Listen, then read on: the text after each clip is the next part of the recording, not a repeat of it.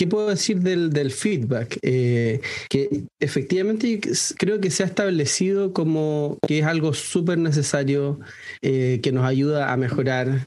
Estamos llenos de tipos de feedback. Está el feedback ascendente, descendente, entre pares, en 360 grados, de rendimiento, de desarrollo, eh, feedback solicitado, no solicitado, anónimo incluso. y al parecer existiría algún consenso en que los empleados necesitan feedback y además se benefician de, eh, de, esto, de recibir evaluaciones directas en tiempo real también sobre su rendimiento.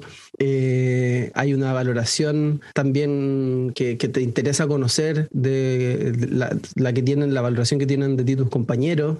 Eh, están hasta técnicas de feedback, es como este, este, el mirroring, por ejemplo. Entonces me estás diciendo que necesito trabajar la calidad de mi comunicación, para, lo estoy entendiendo bien. Eh, eso es lo que me quieres decir. O esta escucha activa. ¿Podrías aclararme qué quieres decir cuando me dices que soy el teflón del ownership y darme un ejemplo reciente de dos veces en las que he actuado de esa manera, por ejemplo?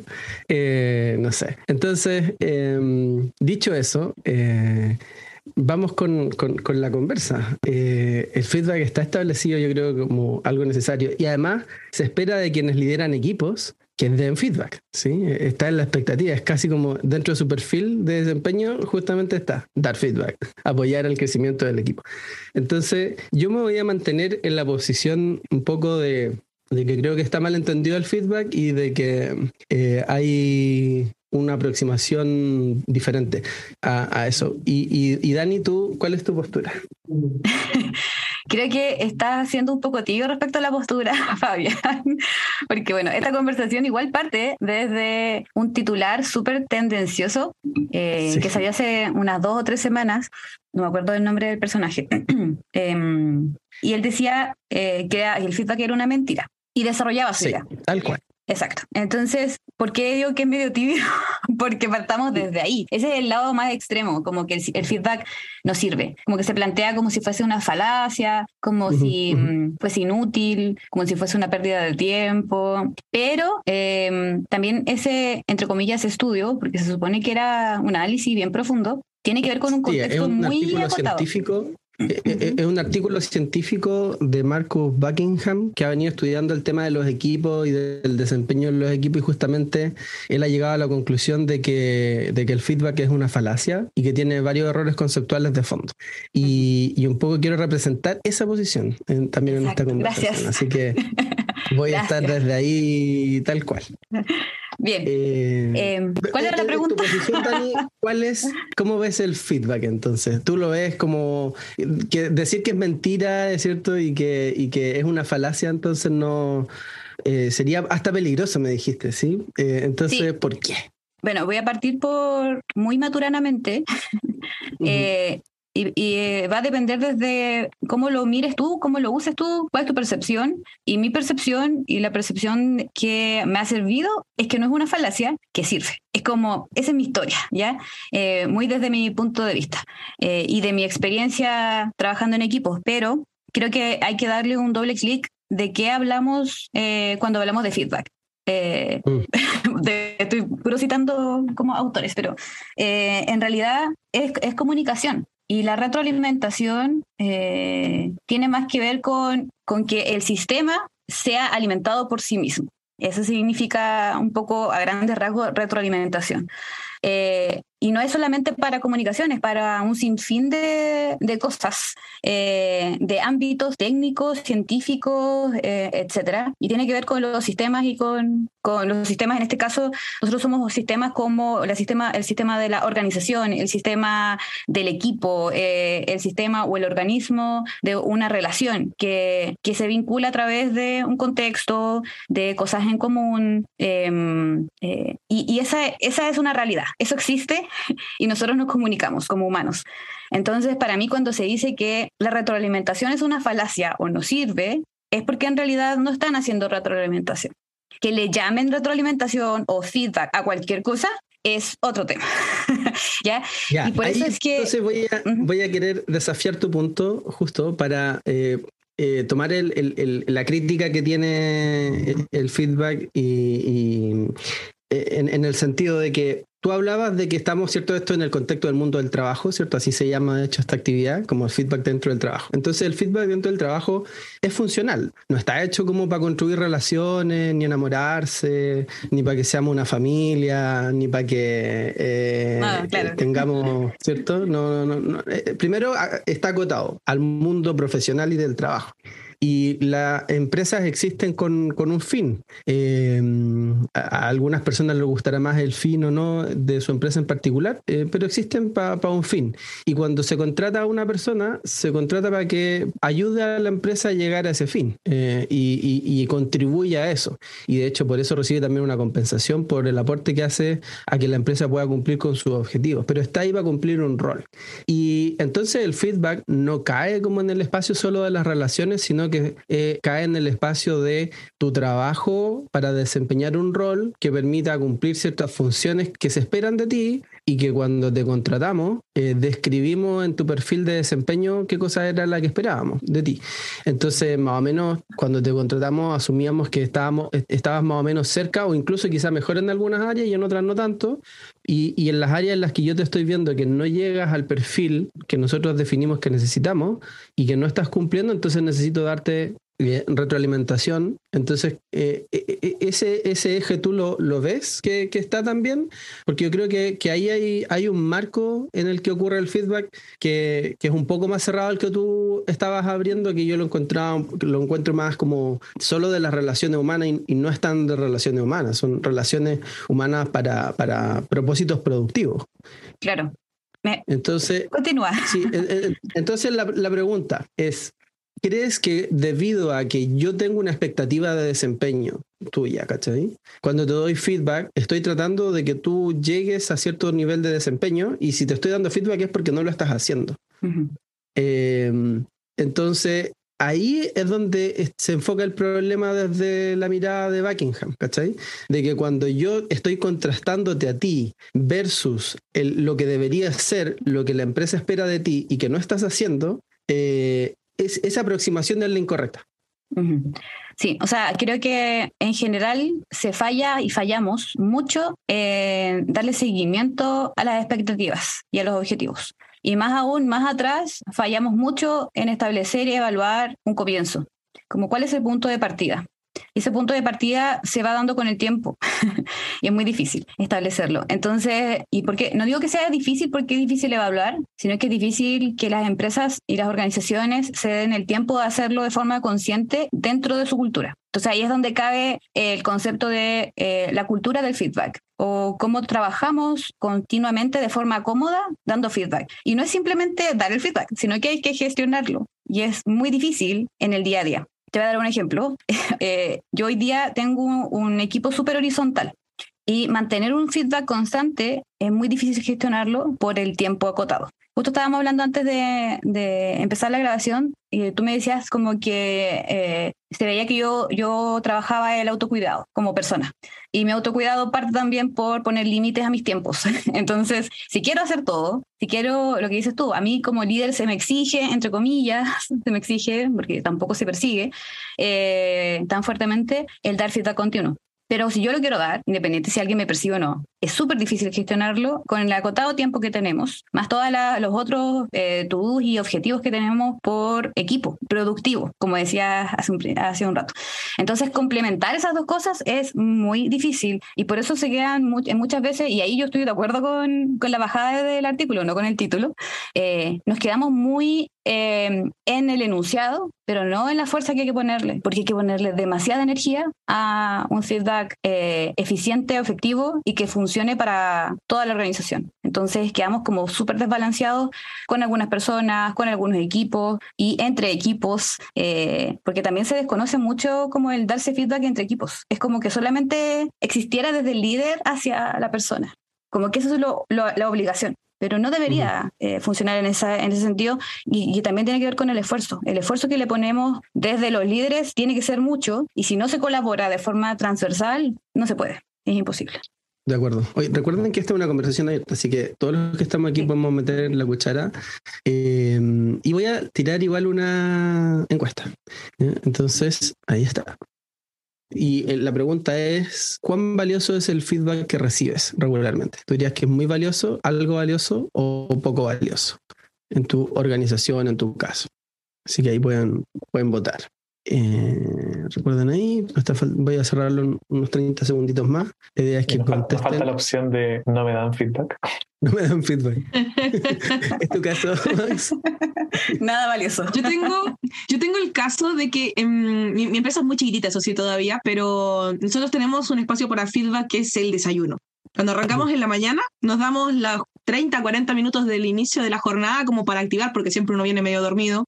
Entonces uno dice, ¿cómo podemos mejorar hoy o cómo podemos mejorar a futuro? Y con el café de la mañana se abre la conversación como para hacer el brainstorming de todo el día. Y eso se anota y después se clasifica y se, se maneja, pero aprovechamos el espacio donde las personas las tenemos más dormidas para activarlas con una actividad positiva. No sé si se entiende.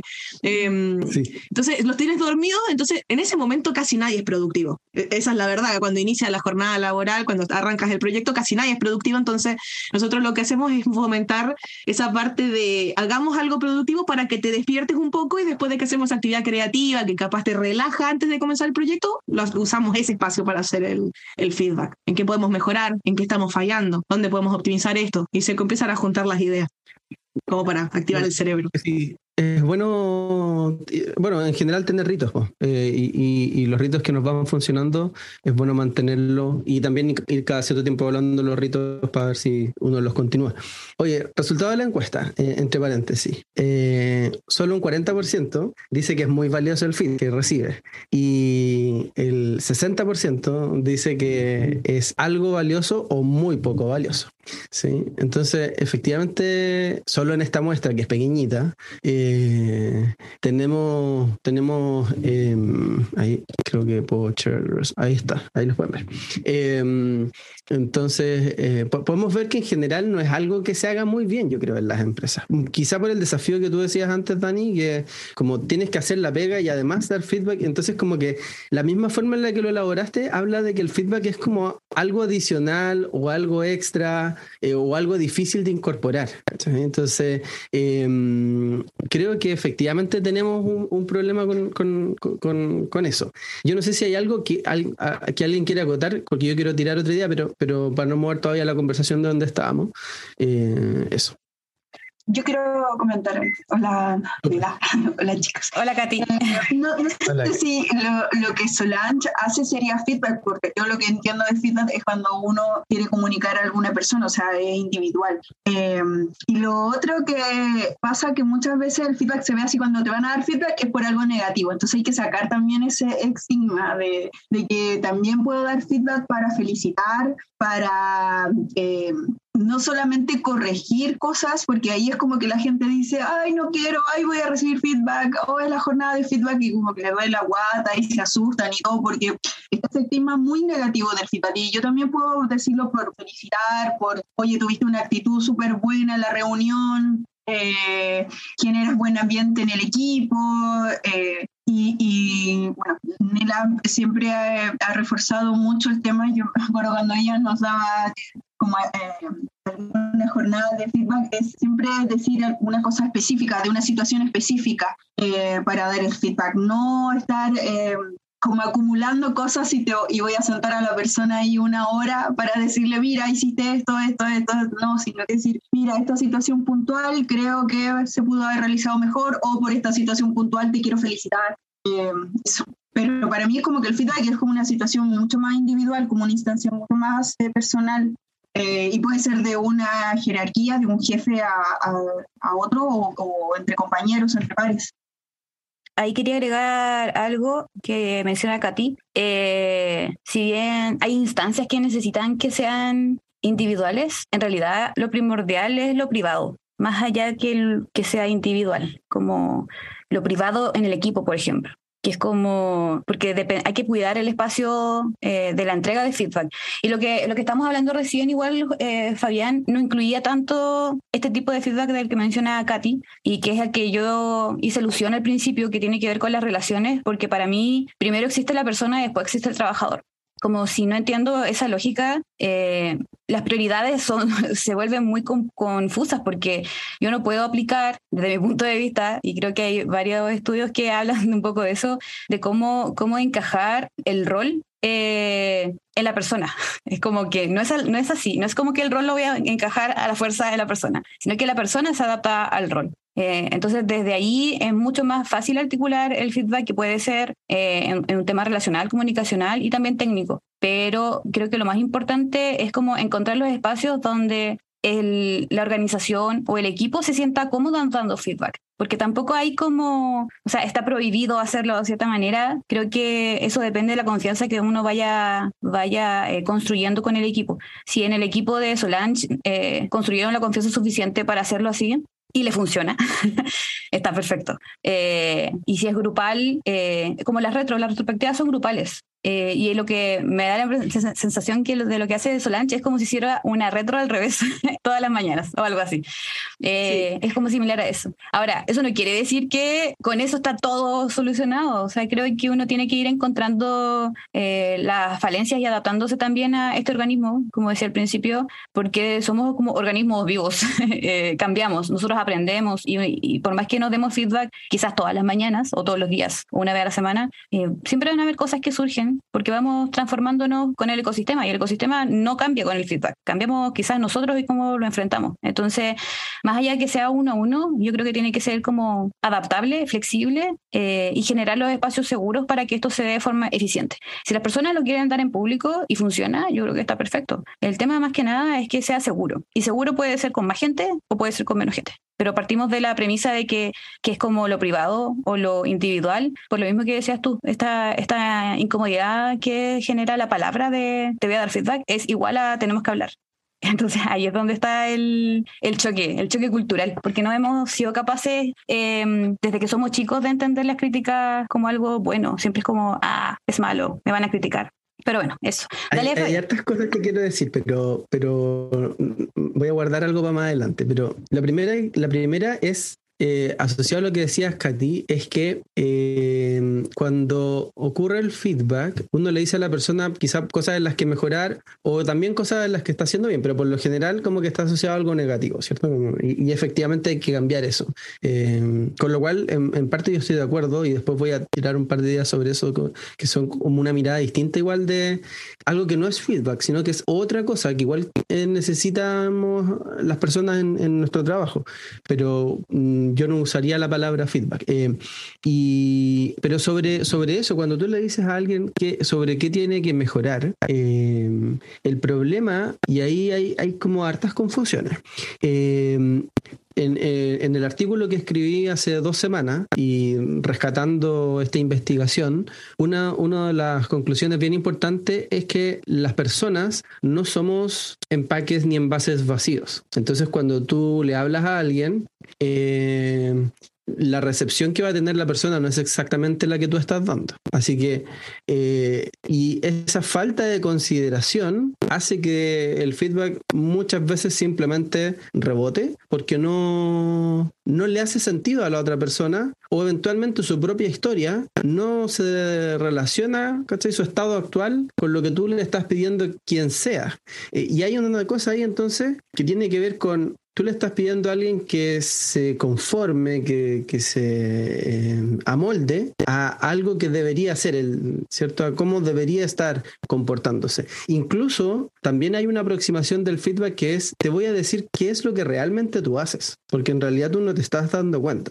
Pero yo que lo estoy viendo de afuera, te puedo decir qué es lo que realmente está pasando.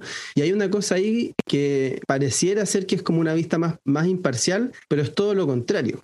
La persona que da feedback está siendo súper parcial igual. Y lo otro que son dos cerebros distintos que están conversando, que no es imposible que, que se entiendan de la misma manera. Uno tiene un montón de desarrollos neuronales en, su vida adulta que ya establecieron un montón de cosas. Entonces, ahí yo estoy de acuerdo con lo que tú dijiste, Dani, al inicio, que eh, no sé, que lo que, que, es difícil establecer el inicio, el desde dónde se viene. Si eso no se considera, Y si no hay una como personalización, por así decirlo, asociada a quién es la persona y cuál y qué es lo que la persona tiene, cuáles son las herramientas que trae para poder avanzar, no va a tener mucho efecto. Pero, pero en general, ah, y, una cosa es que tú a alguien tú le puedes explicar cuál es como lo mínimo requerido. El artículo era bien, esto me, me llamó la atención. Tú le puedes decir a alguien el mínimo de lo que se espera de lo que haga. Pero las organizaciones tú no... Y eso es más o menos fácil. Por ejemplo, y ahí daba el ejemplo de enseñarle a una enfermera a poner una inyección de forma segura o enseñarle a un vendedor los beneficios de un producto para que después lo pueda vender. Entonces ya tiene como el piso, el desde. Pero el tema es que en una organización tú no exiges el mínimo, tú exiges el máximo del desempeño. ¿Sí? Entonces, cuando tú empiezas a, dar feedback y evaluar, no es para que la persona responda con el mínimo deseable, sino que, pueda representar el máximo desempeño en sus funciones y en su rol. Y eso es muy subjetivo y es muy persona a persona. Eh, eso, no sé si ahí quieren comentar algo y, ahí después quiero asociarlo igual al tema de la práctica deliberada y qué es lo que significa llegar a ser muy bueno en algo. Eh, y ahí hay un par de datos adicionales Malcolm Gladwell, por ejemplo, eh, Anders Ericsson sobre el tema de la práctica deliberada, eh, pero, pero eso lo, lo, puedo comentar luego. Me, me, me, perdí en lo que dijiste de la parte anterior. Ah, ya, del sesgo, que tiene más que ver con eso. Tiene que ver mucho como con la información que yo traigo y lo que exijo y que está como planteado maximizadamente más que desde el mínimo. Em, yo creo que depende cómo esté construida eh, el instrumento de feedback, porque igual hay varias cosas que, que están sobre la mesa. Están como estas fichas de feedback que se hacen de forma constante y que los va recogiendo alguien, como si fuera una documentación así como que hay que auditar, eh, y que es súper agotadora. Y después como que uno no sabe a dónde va a parar eso, cómo se gestiona. Y ese es el que igual yo digo que es muy difícil darle seguimiento, pero también está el feedback orgánico. Eh, y en cualquiera de lo que, lo que hablaba va a haber un sesgo por de cómo recibo la información, de si esta persona me cae bien, de si, la persona no me cae tan bien, em, eh, y que es más difícil organizarlo si no tengo esta estructura. Ahora, con los objetivos que uno pone, eh, a mí se me hace mucho, y no sé si, eh, es, lo más correcto o no más eficiente, pero creo que cuando se ponen objetivos tan cuadrados y se hace un feedback, tan estructurado, es muy de organización a la antigua. ¿Por qué? Porque generalmente se hace como una vez al año, dos veces al año, y a nosotros no nos sirve. A la gente que trabaja en tecnología no le sirve ese feedback. Puede servir para que la gente se entere y que tenga como un, un sentir de cómo está la organización, pero... y, disculpa, pero ah, como para agregar eso, y además a veces se asocia a, incentivo económico o promoción. Ahí mm. es más, es más angustiante para todos.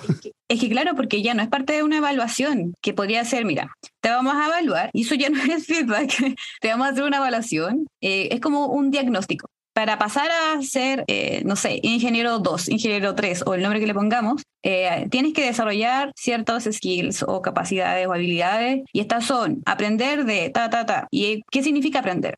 ¿Qué es el entregable de aprender? Es difícil medir. Eh, pero eso ya es la evaluación no es el feedback, porque el feedback puede incluir un montón de aristas que yo quiera analizar. Pero insisto, hacerlo gestionado con, el, con la estructura que, de la que conocemos el feedback, del que habla también el artículo, como este feedback que es como que es inerte, después nadie sabe cómo lo agarra, es como tengo esta cosa, ¿Qué, ¿Qué hago con esto? Eh, no sé gestionarlo, no sé bajarlo. Es muy parecido a lo que se hace en investigación. Yo puedo entrevistar a cientos de personas. ¿Y qué hago con toda esa información? no sé bajarla. O sea, gestionar la información, traducirlo en conocimiento es súper diferente. Eh, no es lo mismo información que conocimiento. Entonces, el feedback es un cúmulo de información que, que recolecto, pero no lo soy capaz como organización de transformarlo en conocimiento para poder crecer. Y ahí es que a mí no me interesa eh, propiamente tal ese feedback, porque nunca me ha servido eh, desde que trabajo, eh, desde que estoy en el mundo laboral, nunca me ha servido, nunca me ha impactado, nunca me ha llegado. Y yo no sé si hay un buen ejemplo de que ese feedback sea efectivo.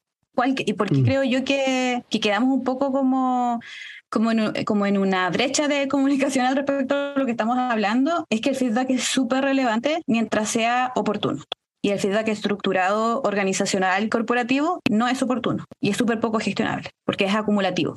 ¿Y, qué piensas del hecho este que decía de que las personas no, son no somos empaques vacíos? Y, y, que no, si, lo, si quieres dar feedback y no entender que la otra persona no va a entender las mismas las palabras de la misma forma que tú. El lenguaje incluso cambia entre persona y persona y, es como tú decías, ¿qué significa aprender? Bueno, la otra persona se podría pasar un rollo tremendo de lo que le estáis pidiendo y eventualmente tu expectativa es otra y no, no entonces no, no, logras realmente eh, traspasar eh, lo, que esperas. Tan fácil. Es que ahí, falta una parte, falta la parte de los acuerdos. ¿Cuáles son los acuerdos? Y además el debería ser una conversación, no un checklist de cosas que hay que decir y cosas que hay que completar. Entonces, cuando yo termino una sesión de feedback, es como, ¿qué sacamos de esto? Se terminó y bye, y, y hasta el siguiente y la persona se queda con una sensación en el cuerpo de que algo te dijeron y que me siento bien o me siento mal, porque obviamente va a generar ciertas emociones, eh, pero el feedback no es decir cosas, el feedback es una conversación. Y esa conversación busca aclarar si es que hay dudas, si es que no se entiende, pero lo importante de un feedback completo es que termine en un plan de acción, en los famosos action items o eh, en compromisos o acuerdos. Y esos acuerdos eh, tienen que ser conversados, no pueden ser impuestos si es que son impuestos, va a pasar lo que dices tú, que no se van a saber interpretar, van a quedar dudas, va a ser muy difícil dar el seguimiento. Entonces, para mí, tiene más que ver con, con comunicarse. Entonces, el feedback, si no es comunicación, no es feedback, para que se entienda. Sí. Em, ¿Hay alguien más que quiera ahí meter la cuchara? Bienvenida los, los comentarios. Yo tengo ahí una duda. Dani, ¿tú, Dani, ¿tú no has em, intentado aplicar como acciones lúdicas con el feedback? Eh, no sé bien a qué te refieres, dame un ejemplo. Porque, por ejemplo, el feedback en donde yo lo utilizo lo usamos como un juego, porque justamente para evitar este, este aspecto de nerviosismo, negatividad, etcétera, que posee la acepción del feedback, yo lo que usualmente hago es, ya chicos, vamos a hacer un feedback, pero lo, lo pongo de parte positiva, eh, tipo, en qué podemos mejorar y en qué nosotros como equipo te colaboramos a ti para mejorar ese aspecto. O sea, aunque sea dedicarnos cinco minutos ahora, en que eso que posiblemente a ti te está interponiendo una barrera entre el desempeño laboral y entre los objetivos que tenemos y que no estás llegando a ellos, ¿cómo podemos ayudarte como equipo? Entonces, como que eh, al volverse como un juego, la persona se siente más apoyada, psicológicamente más predispuesta. Es como que le preparas el terreno para que la persona se sienta más, más abrazadita, ¿viste? Tipo, sí, me siento bien con que, con que sea este momento del día en el que me digan, ya, hoy día tengo que mejorar en esto, pero, pero estoy acompañado, estoy aquí con ellos y me siento bien. Entonces, no sé si conoces de algunas personas que implementen estas estrategias lúdicas, yo lo vi mucho tiempo en, con una profesora que se llama Valkyria Fester, que se encarga justamente de esto de temas de comunicación y que me ayudó mucho a desarrollar esta parte como emocional y de ser persona vitamina para las otras personas y que lo vean como algo positivo, para eliminar eso. Entonces, así el feedback realmente comienza a tener sustancia, se vuelve algo objetivo y firme. Creo que, que más allá de lo lúdico es eh, que sea validado, que sea y que sea que se converse, eh, que no sea un tema tabú.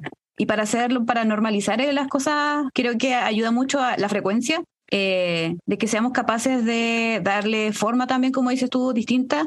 Lo que sigue, lo que hago, no más allá de, que si es un feedback uno a uno, eh, las retro, las retro, no sé si a alguien le ha tocado facilitar retros, pero yo siempre las cambio y las trato de hacer, como dices tú, distinta, no, no cayendo como en, eh, en temas incómodos, pero que sea distinto, que, sea, que, que no hablemos siempre, porque hay, hay retos que son cuando está todo mal y no nos podemos hacer los tontos. O sea, hay, hay momentos en que mm. no va a ser positivo y uno tiene por qué ser positivo. Necesito sacar las emociones que realmente tiene el equipo. Y yo creo que ahí las personas que, que eh, tienen que llevar la tarea de facilitar, que no tiene que ser necesariamente un líder, puede ser cualquier persona, eh, tiene que entender y observar igual cuál es la situación. Que pasa mucho de que hay veces que no pasó nada en este sprint o no pasó nada extraño en esta semana o este mes, dependiendo de qué queramos evaluar.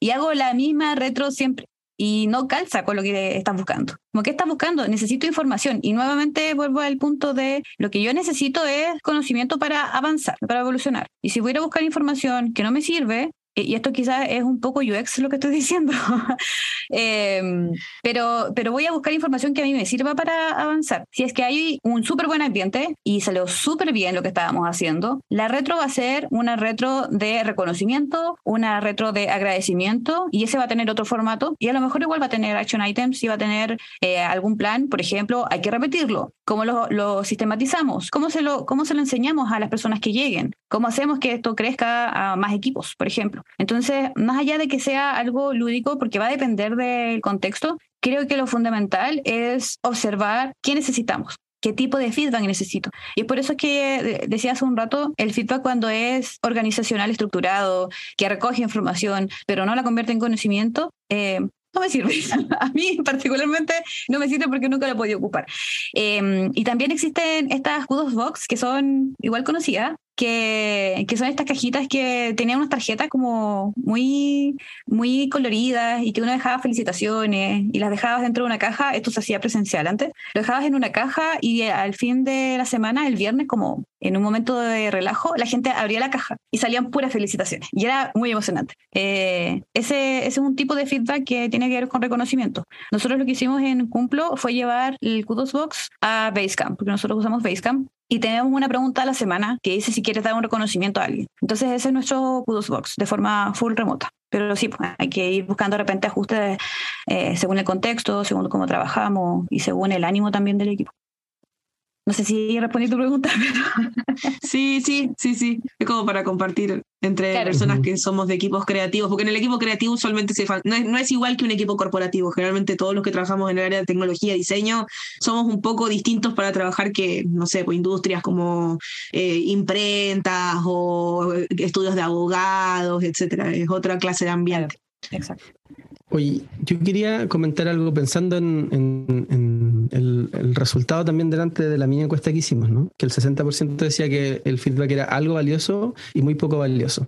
Y aquí, no sé si saben eh, cuál es la reacción típica que, que las personas tienen cuando reciben feedback. Eh, cuál es como el estado en el que, en el que queda. Y cuando, si uno lo lleva incluso al modo biológico, y sobre todo estoy hablando del feedback negativo, ¿sí? Algo que tienes que mejorar y algo que tienes que corregir, o algo que tienes que hacer mejor. Se te activa el sistema nervioso, ¿sí? Y, y entras biológicamente, está medido esto, en un modo así como de supervivencia. Y ese es el estado mental en el que sí o sí vas a tener a la otra persona cuando le entregas feedback imposible eh, que, que, que, no quede así. Si tú le dices a alguien lo que está haciendo mal, y cómo mejorar, incluso y todo lo y lo puedes adornar, todo lo que quieras, ponerle guirnalda y chaya, pero igual estás diciendo, y, a veces hay momentos en los que no, como dijo la Dani, también a veces hay momentos en los que hay que hablar igual de lo que no está funcionando, y eso yo creo que las empresas tienen que eh, eh, hacer claro, y, lo ponemos en bonito, oportunidades de mejora, pero igual tú sabes que viene como el, el masazo, ¿no? Entonces, bueno, se te activa el sistema nervioso, ¿sí? Y estás en modo supervivencia, biológicamente, así que estás con la arriba. Eso si no se tiene en cuenta quien da feedback, no, no, está sabiendo dar feedback, ¿cachai? O sea, la persona está en modo resistivo, ¿cachai? No está como súper con una super apertura. Y ahí hay hartas como literatura que yo creo que también ha hecho daño al respecto, donde hay personas que dicen como hay un deseo por el feedback y yo anhelo el feedback y no sé qué, y como que lo, lo endulzan y lo ponen así como algo lo, mejor que podría pasar. Y digo que y quiero que me digan lo que estoy haciendo mal para mejorar. Y un poco de, ahí, ¿cierto? Por, por eso se dice, es como, no, si yo quiero mejorar, entonces por eso tengo, y ahí hay otra tontera, no sé, tiene, tiene hartos límites, por eso digo que es una tontera, esto como el growth mindset, como esta mentalidad de crecimiento, eh, que por ahí partió Carol Dweck, eh, y, un poco asociado a eso, entonces como superación y crecimiento. Bueno, la cuestión es que la gente se le activa el, sistema eh, nervioso. En cambio, cuando tú le dices a alguien lo que está haciendo bien, y cuando tú felicitas a alguien, no estoy hablando de feedback, estoy hablando de felicitar, a la persona se le activa eh, el sistema parasimpático que es distinto eh, en tu organismo. Y ese básicamente abre en tu cuerpo, en tu mente, estados de crecimiento, sí, porque como se te, te, permite como acceder a recuerdos, a memoria, hay un montón de cosas que, que son positivas y, y, justamente de crecimiento neuronal, por ejemplo. Entonces hay, hay un problema con el feedback también a nivel neurológico, ¿cachai? Como eh, en tus células, ¿cachai? No, no, no, están. Y también sobre eso mismo, eh, así es normal que uno se sienta así como atacado en el feedback, eh, es la reacción que a todos nos pasa. Y, otra cosa de la neuroplasticidad, por ejemplo, que todas las personas podemos cambiar y crecer a través del tiempo, eh, no es tan así, las personas eh, sí podemos crecer eh, y, nuestras células se van creciendo, pero de las zonas que están más desarrolladas, esas son las que pueden crecer más. las conexiones neuronales que están más arraigadas. Entonces, es más fácil armar ramas, nuevas ramas de un tronco que ya existe, que crear nuevos troncos, ¿cachai? Entonces, nuevas ramas. Eh, y por lo mismo, eh, el, el punto de origen, el punto de partida y la consideración de quién tienes delante es clave, porque si te saltas con quién estás tratando delante, probablemente estés pidiendo que eh, haga crecer una rama que no tiene, ¿sí? Y tiene una, una dificultad ¿cachai? celular para hacerlo. Entonces, ahí hay un problema. Y la verdad, la mayoría del feedback, no, no, no sé si reconoce este, este tipo de cosas. No. no, la verdad Me- es que no. Menos el que, el que planteaste como más problemático, Dani. Men- menos el que planteaste como más problemático, es el que se hace No, dos veces claro. al año y que no se llenan planilla. O sea, por favor. Sí, o sea, creo que tiene un poco que ver con lo que decía Solange hace un rato, como probar cosas distintas con el equipo, porque uno tiene que conocer al equipo o a las personas para poder entregar, comunicarse. Como que yo sé que esta persona habla español, le voy a hablar en español, así como partamos de una base un poco obvia, pero tiene, también tiene que ver que si yo le estoy hablando en, en términos muy técnicos, tampoco me va a entender, eh, tengo que escuchar a la persona, ver cuáles son sus deseos, y para eso existen eh, otras técnicas eh, que también tienen que ver con, el, con la gestión de equipos. Eh, el feedback no puede, no puede darse de forma aislada. Eh, si es que yo no, no tengo un componente de conocer los deseos de la persona, conocer qué sueña, cuáles son sus, do- sus dolores cotidianos. Por ejemplo, en mi equipo tengo, eh, no sé, hay un chico que es papá, eh, que está en, otro, eh, en otra zona horaria. Eh, nosotros tenemos diferencias horarias con, con algunos compañeros. Eh, obviamente, tengo que estar consciente de lo que decía hace un rato también Solange, de se está despertando. como, ¿por qué lo voy a atacar ahora con un montón de información? Entonces, conocer el contexto es como igual mínimo y si bien suena obvio, eh, para algunas personas no lo es y no está preparado el feedback en ninguna medida como para que eso sea una regla eh, en general. Yo estuve buscando como recomendaciones de feedback eh, y todos te decían como lo, lo, lo, lo, entre comillas, obvio también, pero esas partes que son, son como, entre comillas, subjetivas y tienen que ver con la observación del ambiente o del contexto donde está la persona y cómo es la persona, no, nunca se da, nunca se habla de esto. Y esta es la parte más blanda probablemente, porque lo otro es muy fácil estructurarlo, que sea eh, de algo súper particular, que no sea sobre su personalidad y que sea, eh, que se entienda cuál es el impacto que genera esta acción o lo que está haciendo mal, etcétera. Eh, y ahí el, el Management 3.0 igual tiene algunas respuestas. No creo que sea tan bueno, así como, uy, qué bueno que es, certifíquense. No, pero sí te entrega un poco de respuestas como a un ecosistema de gestión que incluye el feedback, pero también está la parte de las motivaciones personales. Y ahí podemos entrar a las motivaciones extrínsecas y intrínsecas, que en realidad entender a la persona desde sus motivaciones intrínsecas hace que el feedback se vaya adaptando. Y yo no puedo dar el mismo feedback a esta persona que tiene, que se mueve por el honor, porque yo quiero ser, o sea, eh, tiene que ver con mi orgullo, tiene que ver con lo que quiero lograr, si, eh, versus una persona que lo que quiere es aprender, y lo único que quiere es aprender. Mi feedback tiene que estar adaptado a cómo es la persona. Y bueno, el, como les decía, el Kudos Box es de Management 3.0 y el Movie Motivator también es de Management 3.0 y creo que estas dos, eh, esos dos puntos son como medio extremos, pero el Movie Motivator es para conocer a la persona y para entender qué lo motiva, qué lo mueve, para saber eh, cómo está, eh, si está con la, como con, con- decías tú, como las células preparadas para aceptar lo que le voy a decir. Eh, yo lo puedo mitigar, puedo mitigar que esto no sea tan eh, doloroso o extraño. Es como si yo le voy a pedir a una persona que, no sé, que sepa interpretar lenguaje de señas y hoy día no tiene idea cómo se hace eh, y no le gusta, no le interesa el lenguaje, le gusta, no sé, escribir código más, más informático y no, y no otro tipo de lenguaje, quizás no lo va a aceptar porque no es su motivación eh, en lo absoluto. Y uno tiene que tener ese criterio, pero por eso creo que el feedback no es eh, algo estructurado y tampoco es como es malo, es bueno, depende. Y siempre va a depender de cómo yo lo, lo tome en un contexto con las herramientas complementarias. Solo creo que no llega a buen puerto. Algo que quieran ahí aportar, eh, bienvenido ahí los comentarios de cualquiera de los que estamos aquí. Y ahí yo tengo también un ejemplo re interesante que tiene que ver con otra cosa que, que es a qué responden mejor la- las personas. Y se los comparto. Hay, como una investigación en el ámbito laboral que es como de las más conocidas eh, sobre tratar de mejorar el desempeño de los equipos. Al final lo que estáis buscando con el feedback es mejorar el desempeño. Entonces eventualmente hay mejores formas de mejorar el desempeño. Eh, y esto se hizo en una fábrica que obviamente en el mundo tech sabemos que no se producen cosas tan tangibles la mayoría de las veces.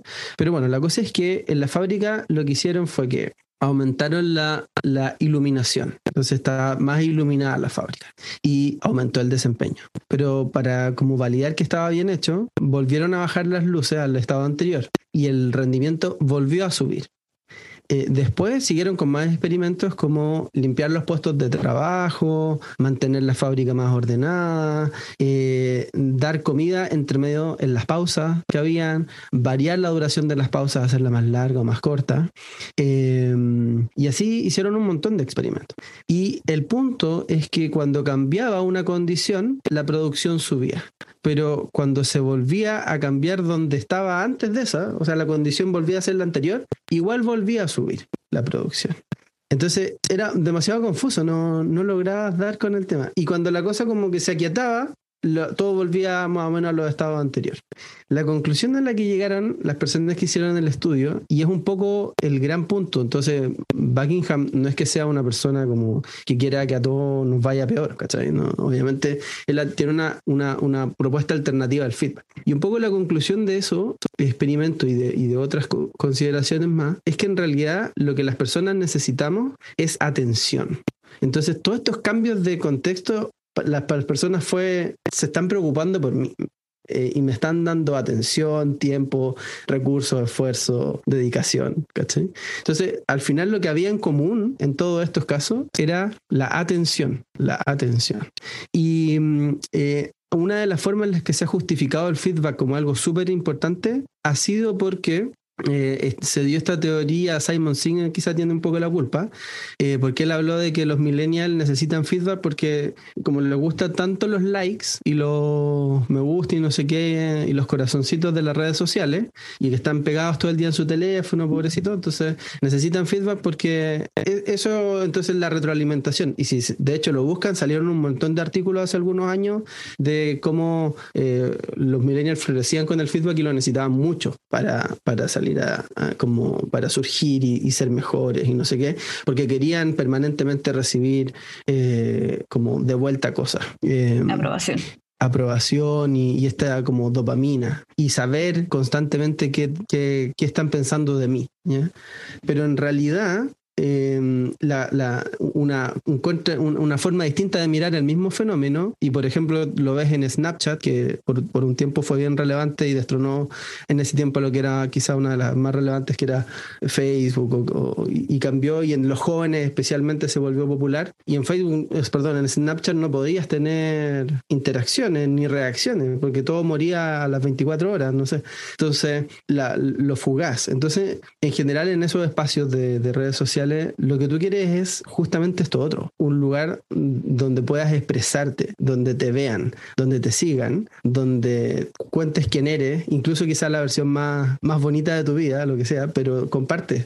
Y lo que recibes en realidad, más que tanta interacción y reacción, es atención más que tanto feedback, ¿sí? Entonces la propuesta de Buckingham es que en realidad más que feedback las personas requieren atención, ¿sí? Y a mí me parece una buena aproximación y de hecho más, harto más humana, si lo queréis.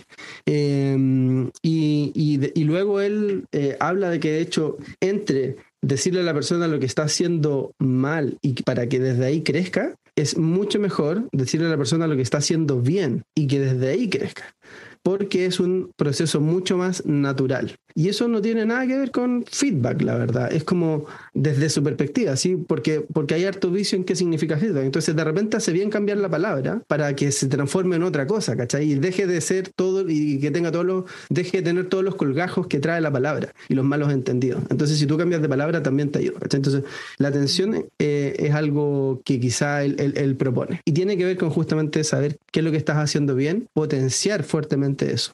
Y obviamente no es que él tampoco se se desentienda de cuando las cosas pasan mal y cuando te tengo que decir algo eh, que estás haciendo mal, ¿sí? Eh, pero también la forma de hacerlo y la proporción en que lo haces es súper importante. No sé, ¿qué les parece? Excelente eh, desarrollo de la idea, Fabián. Terminemos aquí la sesión. Oye, muy bueno, muy bueno. Creo que, que la atención o, o, que en realidad para mí no es simplemente la atención, porque hay personas que no les gusta la atención. Eh, que es como pasar piola, como que yo no quiero salir al escenario, no me interesa, quiero estar en mi huevita aquí, tranqui, eh, y eso es lo que les gusta, por eso creo que igual tiene más que ver con conocer a las personas, pero eh, igual dices algo que, que, es muy necesario y que también lo mencionó Katy al principio, del feedback positivo o que yo te diga lo que estás haciendo bien. Eh, yo justamente en esta semana estoy dando mucho feedback y estoy recibiendo mucho feedback, que estamos en una semana de que no estamos dando feedback así como eh, transversal eh, de toda la compañía. Mm, y la gente se sorprende un montón cuando le digo las cosas buenas, pero no porque no se las haya dicho antes, es porque no sabían que era tan importante, porque ahora se lo estoy dando de nuevo y como de una forma mucho más ceremoniosa. Es como el diploma, eh, eh, es la estrellita, es el like, quizás como dices tú, que se puede expresar dependiendo de, del espacio generacional. en otra generación era el diploma de honor. Eh, pero pero esa, mm, esa sensación que causa eh, es súper bonita, porque te deja pero motivado para seguir avanzando y trabajando en las cosas, en, tu, en tus falencias o en las cosas que, que faltan, porque cuando alcances eh, el éxito, entre comillas, te van a decir de nuevo que lo estás haciendo súper bien. Y eso tiene que ver un poco con lo que mencionabas un rato, esa dopamina de lo que se siente cuando te dan feedback positivo. Em, y alguien también eh, me mencionó de que yo era muy positiva para ver las cosas del equipo. Em, y fue como, como que mi, mi aprendizaje y mi entendimiento de, esa, de ese feedback fue, en realidad tuve que aprender que eso era lo que servía. Más allá de lo que diga un estudio técnico, eh, en lo pragmático siempre ha resultado mejor eso. O sea, cada vez que, yo creo que nací siendo como mucho más intensa de lo que hoy día soy. Y era muy difícil lidiar con la respuesta de la gente cuando uno le decía las cosas que estaban haciendo mal. Eh, porque hay una predisposición a negarlo o a evadirlo o a defenderse constantemente. Entonces no es bien recibido y, ser como más positiva, porque igual se puede ser, y es una faceta que a veces uno tiene o la tiene que desarrollar o existe en paralelo y está perfecto, no hay, no hay nada que hay que inventar, funciona mucho mejor, o sea, la respuesta siempre es mucho mejor y es muy agradable eh, y nos permite avanzar, tener una conversación eh, relajada, como decías tú. Eh, entonces, apruebo todo lo que dijiste, Fabián. Estoy de acuerdo, llegando al final de lo que postulas. Em, pero, pero lo, lo llevo más a lo pragmático, como haciendo la prueba y sumando, restando, mm. siempre me ha ido mejor en ese ámbito. Sí, bueno, en lo personal yo creo que también, o sea, lo, como teoría y práctica, em, bueno, yo soy bien ñoño, como que me gusta todo como leer, entonces ese tipo de cosas, pero, pero también, o sea, he recibido una cantidad de feedback inútil que no ha tenido como ningún sentido porque la persona no se puso en la condición, básicamente quería conseguir el objetivo, ¿sí? Entonces cuando eso es lo que importa y realmente eso se siente, o sea, cuando te están traspasando el, mira, en realidad, ojalá esta conversación no la tuviéramos. Si hubiésemos llegado a meta, no habría nada que conversar. Y eso es el mundo ideal. Entonces, las personas no están entrando en una relación. Básicamente está, está de por medio el, el, objetivo y el resultado. Ya, y, en general creo que me, me pasó muchas veces. y la mayoría de las aproximaciones tienen que ver con eso, eh, en, en, el mundo más del feedback. Pero el, está como, como como entender que, que estos son como desarrollos de, de, de, a veces corto, pero a veces mediano plazo, y entender cómo la persona transita y cómo se apoya en su fortaleza, eh, eh, sí, para mí es, es, poco, poco, poco visto en en mi, propia experiencia, con algunas excepciones, y efectivamente eso es donde mejor me ha resultado tanto entregarlo como recibirlo. O sea, Así que eso. Bueno, ahí lo que quieran comentar, palabras al cierre, estamos justo en el tiempo. Eh, y bueno, esto va a quedar grabado, así que van a poder volver a escucharlo y verlo. Eh, pero les agradezco pero enormemente que eh, se hubieran conectado y ya nos encontraremos por ahí en, en otro miércoles de cultura. No sé si alguien quiere comentar algo antes de como hacer más el cierre. Denlo más.